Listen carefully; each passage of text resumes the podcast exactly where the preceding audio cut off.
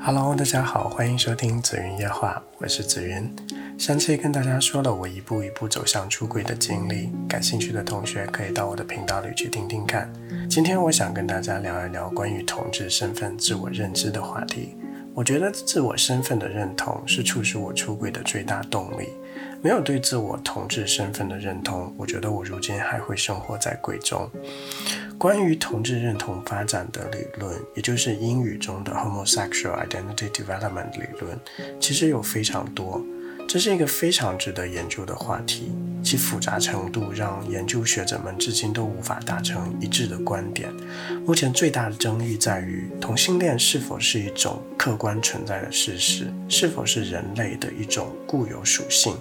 由此也形成了两种最具代表性的理论假设：本质论和社会建构论。今天我不想太深入的去聊理论。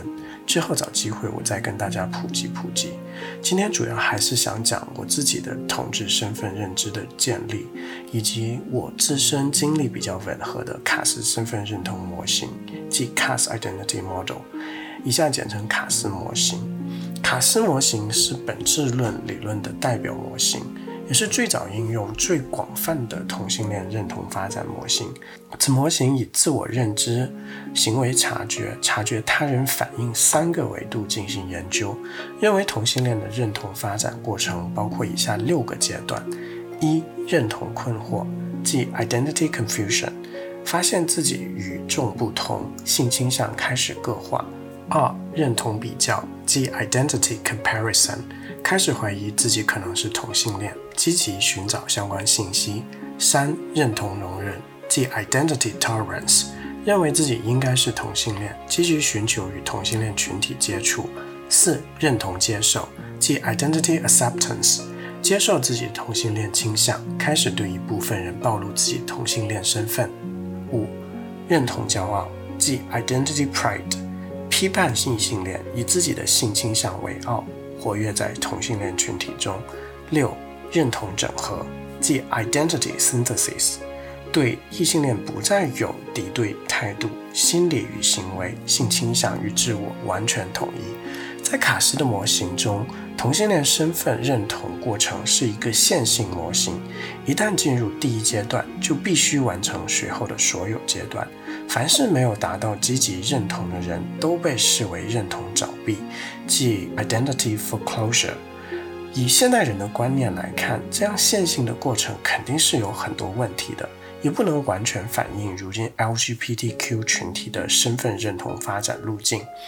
但是因为我的自我身份认同路径比较线性化，所以我感觉这是解释我的自我认同路径最契合的理论。从第一个阶段开始说，认同困惑。从开始记事起，我就感觉自己与别人不一样。由于小时候我爸妈都比较忙，我基本上是我姐姐带大的，也经常跟姐姐和她的朋友们一起玩。然后我会感觉到成熟男性对我有莫名的吸引力。尤其是夏天到河里玩时，我会偷偷看旁边大人们的身体，但当时我还并不知道什么是同性恋，也不敢告诉别人，所以也就是会陷入各种疑惑中。这种情况一直到我初高中，尤其是在高中住校后，和一群男孩子住在一起，自然会不断的去观察身边的同学，试图寻找答案。我也就进入了第二阶段，认同比较。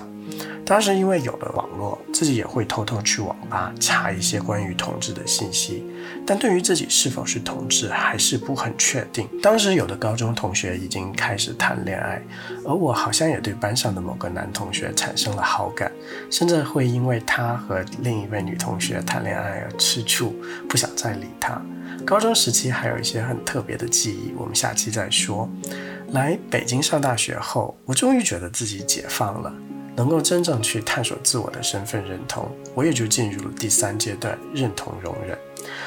那时候，我开始通过 QQ 群认识一些同志朋友，并开始和男生约会，然后交了人生中第一个男朋友。和第一个男朋友分手，让我又对同志感情产生了很大的抵触，也对自我身份认同产生了质疑。于是我开始尝试去追求女孩子，然而在被一个女生发好人卡后，我觉得这也不是一条对的路。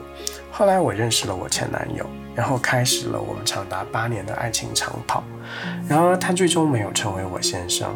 未来我会说说我和他的故事。和他交往后，我对同志的感情认同度大增，也就促使我进入了第四阶段认同接受。我当时跟几个比较好的朋友出柜了。当然，那时候的出柜更像是一种对好朋友的诚实，而不是完全建立在自我身份认同之上的。所以，对于更多人，我也都还是保守这个秘密的。在这个阶段，发生了一件改变我一生的偶然事件，让我在自我身份认同道路上前进了一大步。今天说到这里吧，我们下期接着说。紫云在美国，祝大家晚安。